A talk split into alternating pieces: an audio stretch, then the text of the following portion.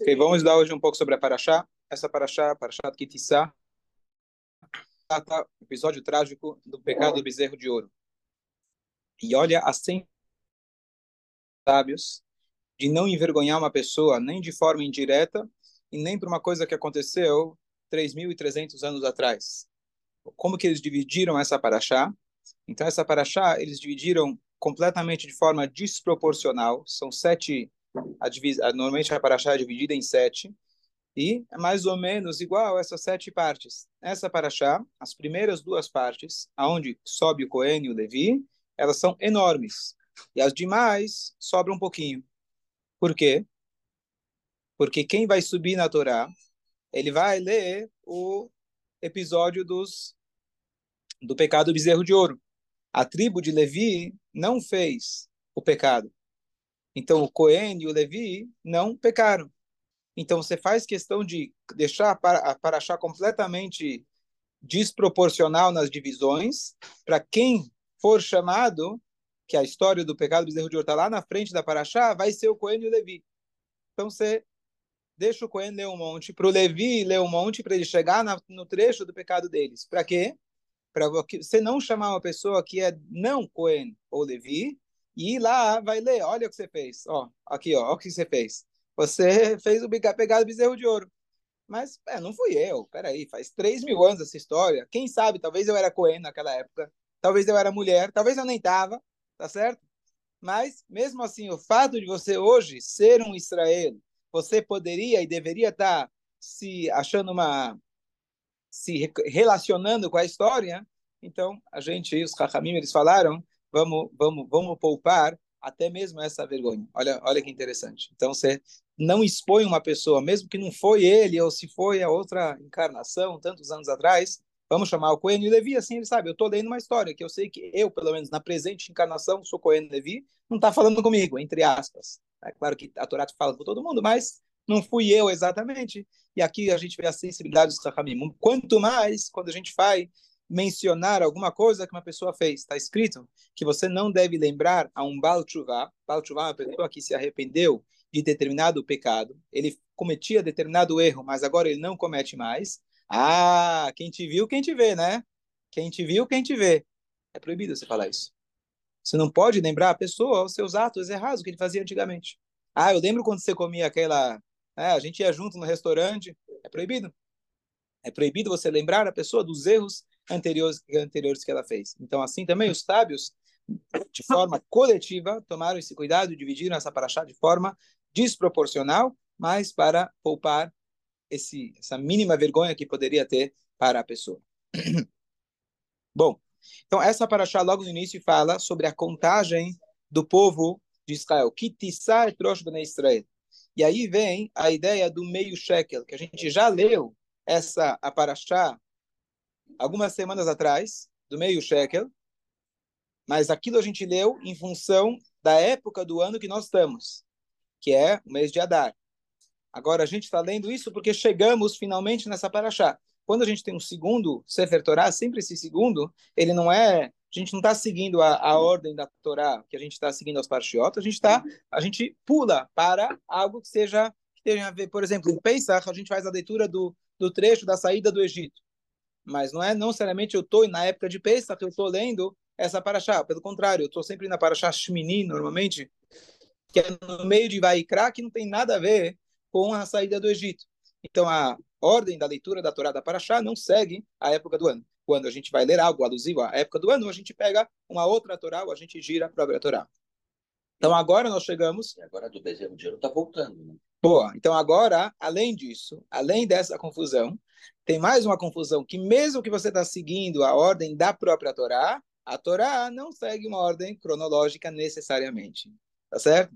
Então, é, é, por exemplo, o paraxá da semana passada é a paraxá que não tem o nome de Moshe. Moshe pediu para apagar o nome dele da Torá quando? Agora, nessa paraxá. Tá certo? Paraxá Mishpatim, por exemplo, no final da paraxá dela, fala sobre o pré-Matan Torá, antes deles receberem a Torá. Mas na paraxá anterior já falou os dez mandamentos. Então, a Torá não segue necessariamente uma ordem cronológica. Daqui a gente vê que a Torá está preocupada muito mais com o conteúdo do que uma história. Se for uma história, o principal que você precisa na história é uma cronologia, uma, uma ordem, uma sequência. Mas isso é pensado, não? Que assim, que... Claro que é, claro que é pensado, tem um motivo específico, com certeza. Não é à toa que a Torá colocou nesse formato, com certeza. É... Não tem tempo e é, hay, como, hay um ditado que diz não tem um tempo espaço. Espaço e tempo exato não. Então mas a Torá ela de maneira geral segue uma ordem cronológica mas não é uma regra. Às vezes ela foge da ordem cronológica. Não é que sempre ela está fora da ordem cronológica. Às vezes ela está fora da ordem cronológica. Por algum motivo que pelo contexto Hashem viu que é melhor estruturar dessa forma porque o principal é o conteúdo que vai ser transmitido e não a história na sua cronologia na sequência. É muito inteligente. É, Deus é bem inteligente. É. Concordo. então, é, então, então, logo aparece então essa mitzvah do meio shekel. Então, eu vi uma história, a gente já sempre explica a ideia do meio shekel, que todo judeu tinha que dar meio shekel, não importa o seu, a sua capacidade financeira, a sua vontade, tinha que ser meio shekel de prata, não mais e não menos. Essa é a lei, lei da Torá. Qual que é a ideia? Uma das ideias é que todo judeu tem que reconhecer que ele é apenas metade. Ele só se completa com o outro. Por isso, então, a Torá fala que ele tem que dar a metade para Deus, ele só se completa com Deus, ou a mesma ideia, ele só se completa com o outro. Como dizem, é, antes de eu casar, eu era apenas meia alma. Agora que eu me casei, eu estou acabado por completo certo? Eu doei a minha alma. Eu doei a minha alma. Então, você é metade apenas. E é, uma, uma história muito bonita que eu vi essa semana, de que havia uma pessoa que ele estava no meio do caminho, na Rússia muito gelada, e ele se perdeu. E ele estava com frio, estava com fome. E aí, de longe, ele vê uma casinha. Ele vê a casinha lá de longe, ele corre até a casinha, tem uma luz, e ele bate na porta. Bate, bate, bate. Mas a casa era grande. Pelo jeito, a turma lá dentro não ouviu. E aí ele tentou correr, andar, se aquecer, e chegou uma hora que ele já estava perdendo as forças dele, estava deitado lá, e ele estava quase sucumbindo. Até que ele pensou e falou, peraí, amanhã de manhã, o dono da casa vai abrir a porta, sair para trabalhar. Ele vai me ver aqui morto na frente da casa coitado, vai ficar se culpando a vida inteira que não abriu a porta para mim, sem saber. Não posso deixar isso acontecer. Então ele se levantou, começou a dançar, começou a pular, e assim ele conseguiu aguentar até a manhã seguinte. Aqui então a gente vê um exemplo do que, que significa a pessoa reconhecer realmente que era que ele é metade. Ele por ele mesmo já estava pronto para sucumbir. Mas imagina só a pessoa acordar de manhã quem é essa pessoa? Aquele que não abriu a porta para ele, que qualquer um de nós estaria xingando o cara, por que, que ele não abre a porta, por que, que ele é surdo? É, quantas vezes você toca o elevador para chegar ao elevador? Fala a verdade. Quantas vezes você toca a campainha se não estão abrindo para você? Ah, já vai destruir a porta, vai quebrar. E o trânsito, quando o cara da frente não anda, está no celular, né? Quantas vezes você já não, não, não perde a paciência? Aqui ele falou o contrário. O que vai ser do cara quando ele perceber que eu morri de frio porque ele não abriu para mim a porta. Isso é uma Hassita Shekel. Esse é o exemplo de uma pessoa que realmente se coloca no lugar do outro e ele, de alguma forma, até nesse caso, se importou mais com o outro do que com ele mesmo. Isso deu força para ele, para ele é, conseguir aguentar até a manhã seguinte. Então, isso é uma Hassita Shekel. Bom, depois disso, temos mais, temos mais alguns detalhes na Paraxá, mas o centro da Paraxá, talvez o ponto central da Paraxá, é o pecado de zerro de ouro. Como que aconteceu esse pecado? Então, basicamente, Moshe Rabbeinu, ele havia dito que ele iria ficar 40 dias lá. Chegou o 39 eles acharam que já era o quadragésimo. Por quê? Porque Moshe Rabbeinu, ele subiu, ele subiu no meio do dia. Aquele dia conta ou não conta? Aquele dia 1 um, ou aquele dia 0? O dia que ele contou. Começa à noite contar. Boa, exatamente. Então a contagem de um dia completo começa à noite. Vai ere, vai boker. Foi, foi tarde, foi manhã. Então só começaria se te ouvissem lá, não teriam pecado, Marcelo. Mas ninguém deu ouvido a você. Então. Até porque, se ele foi no meio do dia, talvez até chegar. Até chegar lá em, lá cima. em cima. Mas era, é um monte baixo, descrito como um monte baixo. Não, mas tipo, uma, fazer uma preparação. Até... Tal, 40 ok, dias, tá então bom. Tem que ir, né? Tem que ser a partir da noite. Então, é, então aquele dia não contava. Claro que a gente vê claramente uma das respostas clássicas por que o povo foi, como o povo foi capaz de fazer idolatria, pior todos os pecados, 39 dias depois que eles ouviram, é, é, 40 dias depois que eles ouviram o, o, o, os dez mandamentos, e os primeiros dois mandamentos, que é um Deus só e não ter idolatria, foram ouviram de Deus diretamente, mas isso aqui foi uma armada, foi estava tudo armado e o Deus permitiu o Satã confundir a turma. Eles viram uma cama, como se fosse Moshe Rabbeinu nessa cama, ascendendo aos céus. Então eles falaram, bom, Moshe Rabbeinu morreu. O Yetzirará deles, de idolatria, era muito forte. E várias outras explicações que o Bezerra Hashem no Shabbat à tarde a gente vai discutir a respeito. Mas eles foram capazes de fazer. E quem fez foram apenas o Erev Rav, 3 mil pessoas, que era, como Deus fala para Moshe Rabbeinu, desça que o seu povo pecou meu povo pecou? Peraí, você que me escolheu para ser pastor desse povo, agora está jogando em cima de mim? O meu povo é teu povo. Não. Esse é o povo que você, quando estava saindo do Egito, e você aceitou eles virem junto. Era uma mistura de outros povos, que já que, sabe aqueles que torcem para quem está ganhando? Os covardes, torcem para quem está ganhando. Então, já que o povo agora está ganhando, nós somos judeus também, por que não? E Moshe Rabbeinu insistiu para Deus, falou, deixa eles saírem juntos. E agora foram eles que fizeram problemas. Fala. Porque eu tinha entendido que eram os egípcios que viram juntos. Isso, não era egípcios, era uma mistura bueno, de outros povos. Que foram eles que incitaram para sim, fazer, porque sim. Dijeron, este cara isso. se mandou, agora vamos fazendo isso, isso, fazíamos no Egito. Isso. Mas os outros ficaram em silêncio. É. Os outros, a maioria não protestou. É. Então, eles acabaram sendo culpados por isso também, e até hoje a gente paga a consequência disso. Mas vamos ver alguns detalhes interessantes sobre isso. Sobre o próprio pecado, vamos falar no Shabat. Em relação a Moshe Rabbeinu, a posição de Moshe. Então, Deus fala para Moshe, ó, Red, desce lá embaixo, desce lá, desce a montanha, que Shechet Amcha, que o seu povo, ele, ele, ele pecou, ele estragou, ele destruiu. E aí, que, que, quais são as, as mensagens aqui? Primeiro, Deus fala para ele, Red saia da sua grandeza. Se o teu povo está pecando, nunca você deve pensar, ó, eu sou o chefe, eu não pequei. Eu estava longe, eu nem estava lá. Eu nem estava lá sequer para protestar. Então, quando alguém chega e fala, por que vocês fizeram? Sempre tem aquele santinho da classe, não fui eu, não fui eu, tá certo? Se você é um líder do povo, apesar da sua distância, alguma culpa você tem. Então, isso é a posição de liderança, saber que você é responsável por todos. Ah, é, eles, são a, eles são as margens da sociedade, você tem que assumir a culpa também. E não pense que você vai ficar aqui em cima aprendendo o Torá com Deus, no Ganeden, como se fosse, e o teu povo está lá pecando. Você vai descer.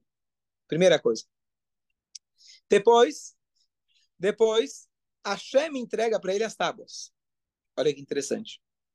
No trigésimo nono dia, eles fizeram o pecado do bezerro de ouro. Quando Deus entrega para ele as tábuas? O quadragésimo já sabendo que o povo tinha pecado. Como que Deus foi capaz de dar para Moshe as tábuas, sabendo que o povo estava completamente despreparado para receber as tábuas? Tanto é que Moshe Rabbeinu, quando viu, ele quebrou. E a resposta aqui é muito bonita, é de que você nunca pode negar Torá para uma pessoa. Ah, ele faz idolatria. Ah, ele está muito distante. Ah, ele me traiu. Deus continua dando a Torá. Você tem que dar um voto de confiança. E dê a Torá para ele, quem sabe, quem sabe ele faça chuva. Então, para nós, isso é uma mensagem muito importante, que não existe alguém estar preparado para aprender a Torá. Você, a própria Torá, vai preparar ele para poder aprender mais Torá. Fala. Eu pensei sempre, por que demorou 40 dias? Não sei, é uma pergunta minha. Por que não ele subiu e já viu e desceu? Boa, boa pergunta. Por que 40 dias? Vou te responder. Então, é, na verdade, naquele momento, Deus transmitiu a ele muito mais do que aquilo que está escrito. Então, Deus fez para ele um download, certo? Do cloud, da nuvem, para o chip do Moshe Rabbeinu. Agora, se é para fazer um download, ele poderia fazer em 15 minutos, 5 minutos, certo? Em instantes. E a resposta era é que, na verdade, 40, o número 40, ele tem um significado muito importante na Torá em vários momentos. Desde o momento do dilúvio, que fez uma chuva de 40 dias. E lá está escrito por quê? Porque a formação do feto demora 40 dias. E o dilúvio veio desfazer, entre aspas, os fetos que foram gerados e se tornaram pecadores. O número 40 ele representa uma transformação total. Assim também tem os 40 CA da mikve, a medida de uma mikve na, na, na, medida talmúdica, é o número 40 também, que a pessoa entra na mikve, ele, por exemplo, um não judeu, e ele sai de lá convertido, um judeu. A mulher tem, entra lá impura e ela sai de lá pura, porque o número 40 é uma imersão completa de transformação. O povo ficou no deserto 40 anos. É o tempo que Moshe Rabbeinu, depois de 40 anos, ele diz, olha, agora vocês já começam a entender alguma coisa. Com quantos anos você pode estudar o Zor? Você já ouviu falar? 40 de estudo. De estudo. Não é 40 de, de idade só. 40 de. 40, precisa ser 40 de maturidade. Maturidade. Então, 40 é o tempo de transformação. A Torá, ela e veio transformar o mundo. E para isso precisava fazer um download para de forma que Moshe Rabbeinu pudesse trazer. Tanto é que depois que ele quebra, ele volta mais 40 dias para pedir perdão para Deus. E mais 40 dias para receber as segundas tábuas e cai no Yom Kippur. Então, o 40 é muito significativo, que é um tempo de transformação. Por isso, inclusive, do início do mês de Elul, que Elul, para você vai cair bem, esse é o último mês do ano, cai até, até Yom Kippur, são 40 dias. É o tempo de transformação. Para os árabes também falam de Alibaba e 40 anos. Sempre tem os fakes que acabam imitando. As pessoas falam, mas o judeu também se ajoelha? Achei que era uma coisa árabe. Querido, os primeiros a se ajoelharem são os judeus para Deus. Essa ajoelha-se totalmente ou uma perna ajoelhando e a outra? Não, totalmente. Para Deus, totalmente. Ah, e até, e até se deitar no chão. É, Adão também. Adão não, sim, sim, sim, sim, tudo bem. Só estou dizendo, tantas coisas são nossas e os outros copiam, fazer assim, com as mãos, no Modeani, ajudar. As pessoas, ah, judeu não pode fazer isso. Como? Isso é idolatria, fazer assim. Não, isso é original judaico. Anyway, vamos lá. Fala, Mordecai. testar. Engrandecer. Testar é elevar. Bom, e aí. Antes da cura, sim, também a chuva. E aí, é, então Moshe Rabbeinu, ele desce com as tábuas da lei. Antes disso, antes disso, vi uma explicação bonita. É, o Moshe Rabbeinu, nos dias anteriores a ele receber a Torá, isso agora voltando lá para trás, está escrito que Moshe Rabbeinu, ele ia direto falar com o povo quando ele descia quando ele descia da, da montanha. E, ok, ia direto falar com o povo, e não o que, diz nossos sábios, ele não ia fazer seus afazeres próprios. Aí você para e pensa, seus afazeres, que Moshe Rabbeinu já tinha para fazer? Ele era um tzadik. E a resposta é que Moshe Rabbeinu, ele poderia pensar, bom, eu estou para receber a Torá, eu preciso agora estudar o dia inteiro. Eu preciso agora me elevar, me afastar de todo, todas as coisas, todos os afazeres é, públicos, para eu poder me elevar. Não, não, não, não. Ele sabia que ele estava numa missão. A minha missão é aqui transmitir a palavra de Hashem para o povo. Ah, mas isso não é uma coisa tão elevada. Eu só vou falar para eles o que Deus falou. Não sei se eles vão gostar, não sei se eles vão querer. Não. Você tem que fazer o que Hashem te colocou para você fazer. E essa característica de Moshe vai se repetir agora também. Quando ele desce com as tábuas da lei, e aí vem as várias explicações como é possível que ele vai lá e ele joga as tábuas da lei. Uma explicação é que as letras saíram. As letras é aquelas que possibilitavam que ele pudesse carregar algo tão pesado. Então a tábua caiu. Mas a linguagem é que ele foi lá e quebrou perante os olhos deles. Então, qual que é a mensagem? A mensagem era, ele pensou o seguinte, no Pshat, na explicação simples, ele pensou, se o Korban Pesach, o sacrifício pascal, está escrito que uma pessoa que ele nega mitzvot, ele não pode participar, eu estou aqui com as Luchot, que representam toda a Torá, eles fizeram idolatria, eles não, não podem ser dignos de receber uma coisa dessas. Ele foi lá e ele quebrou. O Midrash traz para a gente a explicação de que tinha o noivo e a noiva, e no meio do casamento ainda, no meio da, da rupá, tinham amigos da noiva que pecaram. E é, então, o que acontece? O rabino, aquele que estava fazendo o casamento, ele foi lá e rasgou a ketubá. Por quê? Porque se as amigas que estão próximas da noiva fazem bagunça, traem o marido, então vão dizer que foi a própria noiva que, que traiu. E aí essa ketubá é inválida. Vamos rasgar essa e vamos começar uma outra. Então, assim também, Moshe Rabbeinu, ele viu quem fez o pecado foram a Erevra, que é aquele povo que se misturou, e ele falou, eu quero rasgar essa Ketubá. Ah, Deus vai me culpar por isso, depois eu me acerto com Deus. Mas eu não quero que a culpa caia em cima do povo de Israel, dizendo que a noiva pecou.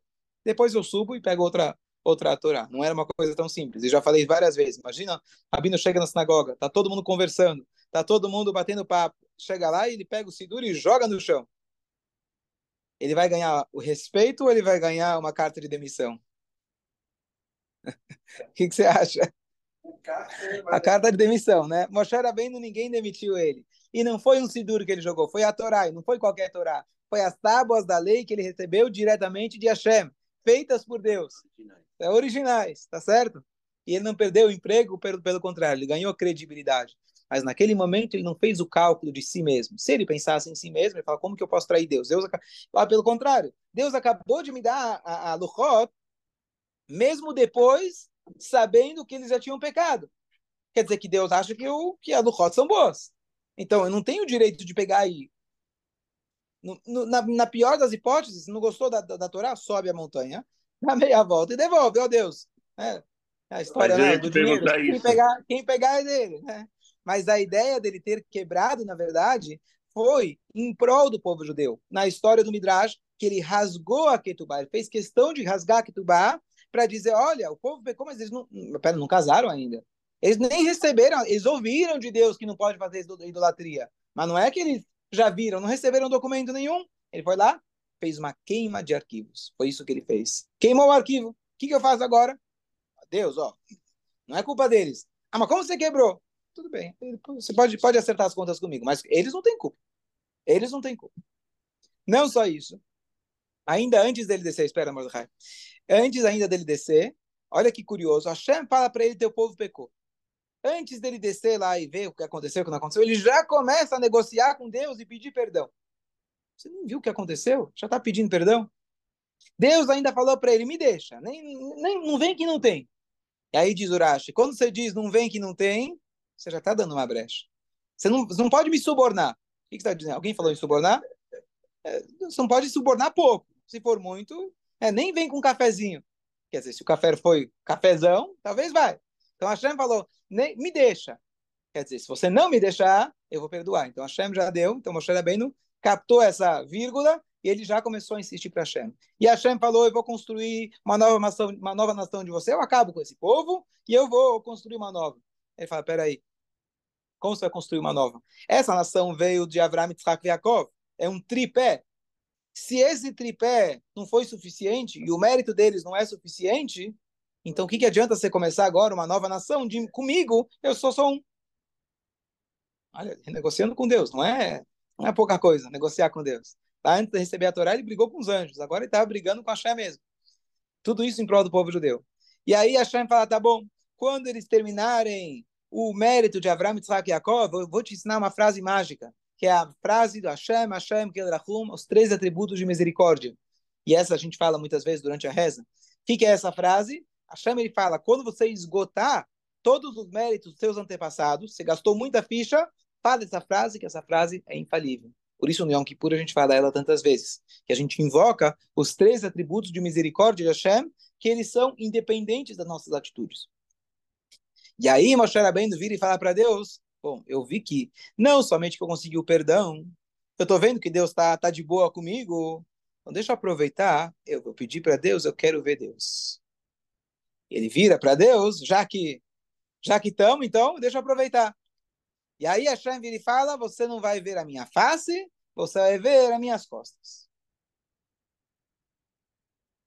Aí Hashem fala para ele, fica lá numa caverninha, na rocha, eu vou passar, e aí você vai ver minhas costas. É ver as costas de Deus. O que quer dizer ver as costas de Deus? Então dizem nossos sábios, ele viu o kesher do tefilin, o nó do tefilin. A gente tem o nó do tefilin na cabeça, de trás. Ele viu o nó do tefilin de Hashem. Hashem, tefilin. Hashem, tefilin é uma coisa física, uma mitzvah. Que história é essa? Então, primeira explicação do Rambam. O Rambam, ele diz que Hashem estava dizendo para ele que ninguém nunca vai ver a face de Deus. Mas Deus não tem face. O que quer dizer face? Então, você tem, mas está andando na rua. Você pode ver alguém andando de trás. Você não sabe quem é a pessoa, mas você sabe que, você sabe que alguém está lá. Se você dá de frente com a pessoa, você além de saber que tem alguém, você sabe quem é a pessoa. Moshe Rabbeinu queria poder ter uma sensação de Hashem, uma experiência de Hashem, onde ele vai falar, ó, oh, esse é Hashem. Esse aqui é, esse eu conheço. Igual, paralelamente falando, alguém que olha cara a cara com uma pessoa. Hashem não tem cara, mas ele queria ter uma experiência aonde ele ia ver Hashem como alguém que consegue olhar para a cara da pessoa e saber quem é a pessoa. Olha os olhos, olha o nariz dela, olha a boca. Parece algo no sentido espiritual. E aí Hashem fala, Loirani Adam Vachai. Ninguém, nunca no ser humano vai poder me ver e continuar vivo. Mas eu vou te conceder uma parte do teu pedido. Você vai poder ter uma experiência com o divino, com Hashem, igual quando você vê uma pessoa. Você não sabe quem é a pessoa, mas eu garanto que eu vi alguém andando aí. Eu tenho certeza, eu vi alguém. Quem era, não sei, mas eu vi alguém. Isso ninguém tira de mim. Ter essa certeza absoluta da presença de Hashem, tal como quando você vê alguma coisa, e ninguém vai te desmentir, falar que você não viu. Você viu, você viu. E por que justo, qual que é o significado do nó do tefilim? Então, na verdade, Hashem ele fez isso quando? Depois que o povo tinha pecado. Que Hashem estava ensinando para ele o que, que é a chuva. O tefilim, ele lembra, a Torá fala para gente, tanto o tzitzit quanto o tefilim, que ele lembra para gente as mitzvot de Hashem. Ele é uma lembrança para você. Então, como você pode corrigir os teus erros? O o tzitzit, lembrando de Hashem, é assim que você pode corrigir os teus erros. Então, a ideia é que ele viu Deus, não é, ah, Moshe viu Deus e legal, grande homem. Não, ele viu Deus, isso mostra para gente que nós temos a oportunidade todos os dias, ao colocar o tefilim, de ver Hashem. Não temos essa experiência tão grande quanto Moshe, mas a ideia, ela se mantém. Hashem deu para a gente esse presente e todo dia de manhã a gente pode colocar o tefilim, pode vestir o talit, e elas são os nossos lembretes para a gente lembrar de quem nós somos e fazermos a tejuvá. Conclui por aqui. Ok? Eu, eu quando leio isso, eu entendo outra